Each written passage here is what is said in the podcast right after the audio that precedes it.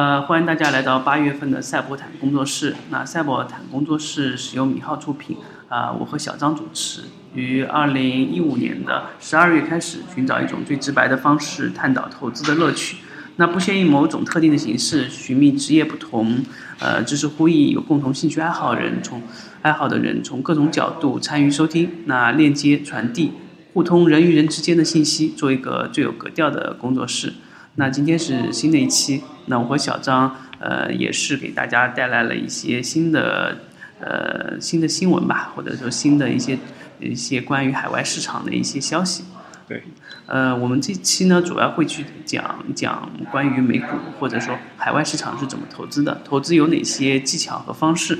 嗯，相信大家在之前的很多公众号里面也看到我们。发了很多关于一个是美股投资的一个可能是国外的 ETF，还有一些基金啊，或者说公司。那现在越来越多的海外公司，呃，中国公司在海外上市，比如说阿里巴巴、一一人贷或者京东之类的。那也有越来越多人了解了海外市场。那相比中国市场的话，是一个更广阔的。一个市场，一个是好公司或者全球的像医药类的公司啊、科技公司啊，海外会比较多，也会有很多投资价值在里面。那国人的话，之前像小张有没有接触过，嗯，或者做美股的，或一直在做美股的人啊？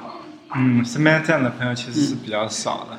确实。对，可能，嗯，我个人觉得，嗯，现在中国做美股的人，嗯，虽然比较少，但是还在不断壮大中。就可能我们现在可能。还是在一个缓慢增长期，但是还没有到那个蓝海或者说持续增长或爆发性增长时期。但是未来呢，肯定有一部分人群或者说是就像咖啡一样，呃，以前中国喝茶为主，那这两年来星巴克的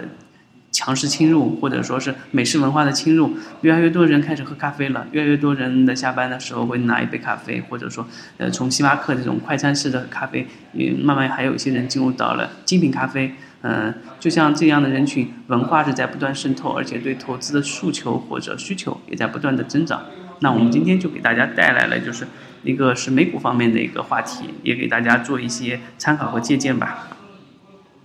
呃，说起美股吧，大家之前常看的应该是，我觉得呃，了解投资的人或者对投资感兴趣的人都会去看论坛或者社区，嗯，比如说像雪球啦，比如像像知乎啦，比如像豆瓣啦。那豆瓣可能偏向于那个文艺方面，或者说是其他类型。那像知乎啦、雪球啦，或者说呃迪摩尔是吧？啊，对这样的平台会更多的聊一些投资，特别是像雪球，呃，以前以海外投资为主。像知乎也有很多海归啊、留学生啊会在上面聊一些美股。那我们这次就找了很多呃知乎上面的或者雪球上面的文章跟大家分享一下。对，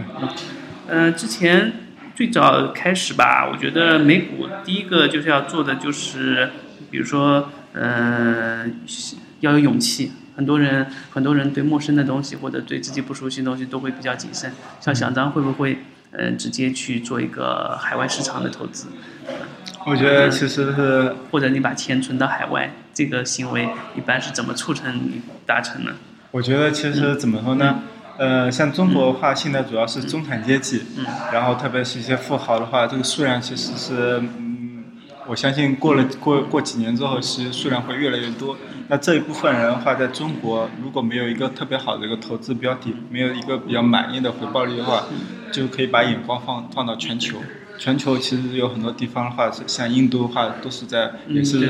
经历我们过去十年、二十年的一个发展高峰期，那边有很多的一个投资机会。然后像美国，美国这边的高科技的一些公司，像我觉得特斯拉，特斯拉我其实一直看比比较看好它，相信它应该会以后会有更好的一个表现。那诸如此类这样的一个科技公司，那就是值得大家非常的去关注、去投资。对对，我觉得有第一个有这样的理念的人会越来越多，第二个中国的互联网公司也越来越多，有些人。有些人可能经过同事同事的那种影响，或同事看同事在已经在做美股了，或者各种渠道有了美股账户，就会开始做美股。他不怕麻烦，把哪怕是填资料、打印邮寄，或者说各种券商资料准备好之后，就会把钱拿到海外进行一笔投资。还有很多互联网公司女生比较多嘛，他们可能看男朋友或者男朋友呃做股票比较厉害，或者说对投资比较感兴趣，女生也会拿出一点钱让男朋友去做或者做海外方面投资。特别是呃好多互联网公司天然就对国外公司可能比较了解。如果做电商阿里巴巴的话呢，那对更多的海外的电商或海外的那种公司。全球布局可能了解，那像如果做一 n 贷的话，他他对那种海外的投资公司啊，呃，贸易呃投资公司啊，地产公司啊，房地产的那种，呃，投资平台啊，会更更多的了解，也会去投。嗯，我这边嗯给大家整理的可能也不是特别的一些具体的投资技巧。那现在其实有很多普及性对对，我觉得首先是给大家一些小知识吧。嗯，在雪球和那个豆瓣上看到的。东西主要是很多人是对海外市场呃有所疑虑。第一个是资金安全的方面，第二个可能是怎么投资。对对，因为其实跟 A 股一样，你说 A 股那个就是交易难吗？你买进之后和卖出好，关键就是你有可能不清楚什么时候该买入，或者说到底选哪些股票。美股其实也存在这些问题，就是该怎么投，或者呃，或者说怎么怎么在规避风险情况下，尽量能投出适合的那一票。对那呃，雪球上面大概是有这些几点吧，我总结了四五点。第一点就是要关注一个财报发布的时间。一般来说的话嘛，呃，美国和中国的市场有点不太一样，美国可能更多机构投资者，机构投资者就会更呃操作更偏理性一点，就在只有在财报出现利好或者利空的时候才会出现股价出现大幅波动，而且利好的话肯定是向上涨，呃，利空肯定向下涨。但是，一般来说，呃，普通投资者你也没法预测财报的一个趋势。当然是美国有这样的网网网站会给一些财报几月几号公布，会有一个具体的一个排期。那这个你可以去纳斯达克的主页上去看一下，关于某些大公司，比如说阿里巴巴，比如说苹果之类的公司。但是如果我觉得这小白用户的话，最好在财报出的前后十五天都规避掉这这只个股。因为有可能你，呃，捡到了一个金元宝，也有可能你这个股票就出现大幅的波动下跌，那就没法掌控了，而且是在晚间嘛，比如说美股交易时间是大概是在晚上九点半到白天的四点钟，那这段时间你可能在睡眠中不知不觉，你这个股票波动的时候，你就没法去卖出了。嗯，其实关键有一点就是说是美国他们那边的一些机构判断这种财报消息的话，其实有可能判断标准跟我们国内的思考不一样。像这边也提到了，像阿里巴巴去年其实双十一的时候营销的很好，又又破纪录了几几百个亿。但是美国那边其实当当初就出了这个财报之后的那几天，其实跌的。对对对。嗯，除了这个，其实还有一点要注意的，就是说你你在美国市场可能和 A 股市场不一样。我们我们之前众米里面有有一个模拟炒股的比赛，嗯，你就会发现，其实美国的公司可能像医药公司啦，或者说是科技公司啊，可能每天有很大涨幅，一天涨百分之二十，或者说跌百分之二十。但是呢，第一名或者说模拟炒股第一名，往往都是做 A 股的玩家，因为真正的真正的玩家发现。A 股才是波动最大的，因为它每天都有百分之十左右的涨幅。那那其实要踏踏准节奏也很困难。对，所以美国有些好的公司呢，它是会上涨，但是像阿里巴巴这样，它不会上涨百分之六、百分之七或超过百分之十，它往往是百分之一、百分之二的上涨。那这个就是你做美股有个耐心拿住股票了，或者你认为这个公司好，你一直等到它财报上市的那一天，或者说持呃持续持续的持有这个公司。那这个也要看你的一个耐心，或者说你的对你你的投资收益的一个把控了。对，其实最开始的话，我们没有聊到一个选股，选股其实呃，因为现在有好多中概股，嗯不，当然不包括那要退市了。但这些中概股，其实你有没有真的每个都很了解？或者说你准备去投那个，是不是你自己以前从事过的行业啊？或者说朋友那边其实确确实实很深入了解过了，你再来投这样的一个标的？就尽可能还是要做熟悉的一个，所以了解美国市场的基本规则，比如说，嗯，美国市场怎么样才能做隔夜交易？你多少资金以上？比如说二点五万美金，一般的券商都是二点五万美金之后，你可以做 T 加零交易。对。然后 T 加零之后，当当天卖出的股票，你是否有全部购买力，可以全额买进？有些因为你资金不足或你交易次数不足的话，普通用户其实你就算 T 加零交易，当天卖出的股票，你可能只有一半的购买力。比如说你有一万块钱卖出了五卖出了一万块钱，但是你想再买的话，只能买五千块钱，有这样可能。还有一些基本规则，就比如说，呃，交易时候要收过户费啦，小额账户管理费啦，然后呃，税股可不可以买啦，这方面的都是要关注的。那除了这些规则之外，就更多的是需要自己学习了。那其实也没有什么所谓的股神了。巴菲特虽然说很厉害，但是你没发现，有再也没有出过第出过第二个巴菲特。巴菲特始终是巴菲特，但是没有第二个巴菲特呢。而且第二个成功的一般都是索罗斯啦，或者各种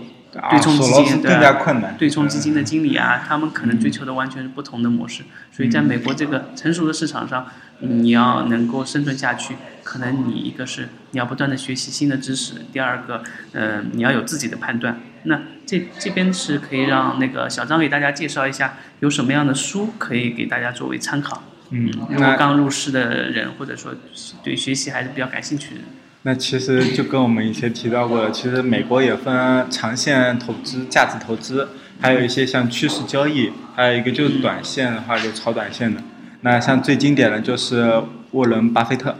那他的话其实每年其实他这边应该是有一份巴菲特致股东的信，每年基本上股东大会的时候都会有这样一份报告。这个适合长线的价值投资者。对对。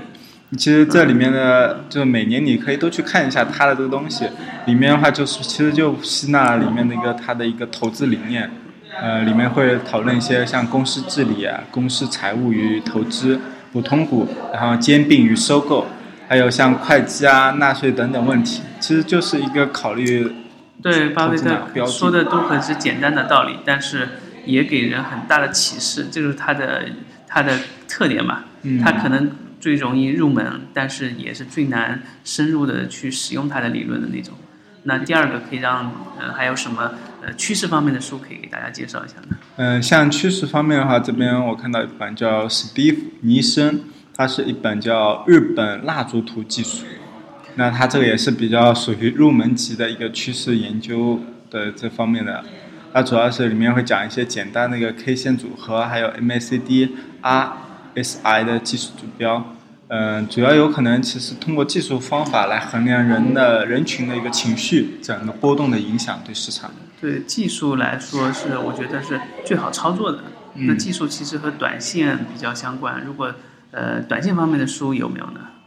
嗯，短线方面，那让我们看一下。啊，这边的话是有一本叫维克托。嗯，斯波朗迪，他这边是专业投机理论，那基本上是赌徒必看的。那其中他这边的话，他这个作者的话是只有中学学历，是典型的白手起家。就美国就出出满了传奇性的人物，大家可以作为一种参考的性质去看一下他怎么他怎么用投机的投机的方式赢得股市的成功。嗯。然后呃，其他呢还有什么经典名著会给大家介绍一下？呃，像我好像经常看到一个叫《股票大作手回忆录》，那这个好像是一个就是百年 一遇的金融市场交易和投资天才杰西·利弗莫尔，他这个的话是几次暴富又几次破产，呃，这种大起大落其实对人生也是非常大的一个刺激，最终 并不是特别好的一个结局。而且这种市场上总是有这样的传奇人物出现。嗯。呃，以上这些书呢，我们都会在我们的嗯播客里面。详细给大家列列出来，如果是大家有兴趣的话，可以看我们播客的具体的介绍，把这期的书单会列出来。大家如果有兴趣，也可以看了之后和我们再做另进一步的交流。嗯，那其实呃这些书只是一个学习或者说是呃感受市场的过程，最终你还要和每天的行情结合在一起。第一个嘛，如果你要看行情的话，现在的市场上的一些很多软件也都支持了，像同花顺也有行情软件，那像嗯富途。或者说是其他的一些门户网站，新呃新浪啦，或者说是雅虎啦，都有实时行情软件。但如果是说到分类的话，像我们众米也有一个具体的一个 ETF 分类和美股的分类。然后，如果你要查询美股的前二十位，你也可以专门去他们的一些呃，那那去美国的美国的对对美国的专门，比如说纳斯达克呃他们的官网去查询。但是呃一般来说。一般来说，中小用户的话，更多的是了解单个公司，对市场的话，只要大概了解就可以了。因为市市场一般，嗯，比如说市场趋势的话，比如说金融板块、公用事业板块、日常消费板块、能源和医疗行业这些重要的重要的板块进行一个大概的了解，梳理一下就可以了。那如果美股还要说有什么特别的技巧，那我可能就推荐，呃，一到三个技巧吧。第一个技巧可能就是。可以特别关注一下美国的医疗板块，呃，医疗板块美国的有个特点，美国有一个呃，美国有一个特点就是对对，美国是一个呃医药审批的国家，那新药获批的话，一般都要七到八年或者更长时间，因为要临床。那新药代表的一一种行业垄断嘛。你这个药，一个是行业垄断，第二个你的疗效可能区别于其他药，你可能会有巨额的回报。那像这样的话，一些小的医药公司只要获得呃他们医药审批通过，就会股价上有大幅的上涨。那这个医药审批这件事情，可以是作为像 A 股一些呃就是呃嗯就相当于一个爆发的期，或者是相当于一个超级利好事件一样的看待。那独中这样的公司，可能几毛钱买的一个医药股，可能就翻了几百倍，涨我感觉其实有点像炒概念，对就炒它赌它那个新药通过这个概念。然后这个是可以在美国的公开市场上查询到的，因为美国的医疗的审批审批是有官网的，到时候我们也可以放在我们的呃具体介绍里面，帮大家进行一个梳理和归纳。那第二个可以找到机会的，其实就是和 A 股一样，美国也是有新股上市的。而且美国新股上市的公司，虽然，嗯，虽然他们的涨幅不影响 A 股一样一定要翻倍或者说是百分之百呃的涨幅，但是，他们没有中国的中签制，就是说，如果你要买这个公司，你只要上市当天或者说是你都可以去购买，那这样的话，你就多了很多投资机会。像比如说二零一五年十大，嗯，美股的 IPO 当日打新的话，都出现大幅的涨幅，包括了。包括费比特那种手环，它当日涨幅就百分之四十八，包括法拉利也有百分之六，嗯，box 也有百分之六十六，那这样都是很好的投资机会。比你在 A 股中签率只有千分之零点几的情况下，你花一百万去中签，可能一年的收益也就百分之六到七。这个就是说，整个就是说盈利的平均盈利水平其实还是挺高的。呃，第三个我觉得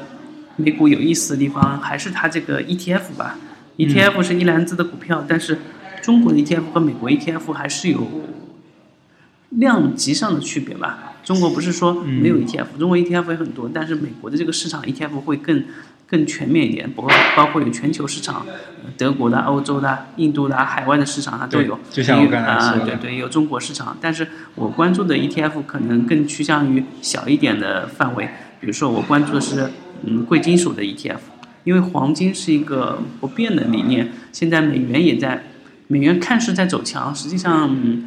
这这两天油价不是又跌破四十美金了吗？美元一还是在疲软中。那美元疲软的话，黄金这种避险产品的话会体现出它的价值。但是在不同市场，黄金的价值可能体现都不同。在中国的呃山东黄金啊、中金黄金啊，或者说是紫金矿业啊这种股票可能有一轮上涨，但在美国的黄金 ETF 里面。嗯，可能就有一些投资机会了，因为他们不会会跟着公司爆炒嘛，他们还是一个长期趋势。那如果你要想得到高倍的收益的话，你可以买一倍、两倍、三倍的黄金。对，可以放杠杆。对。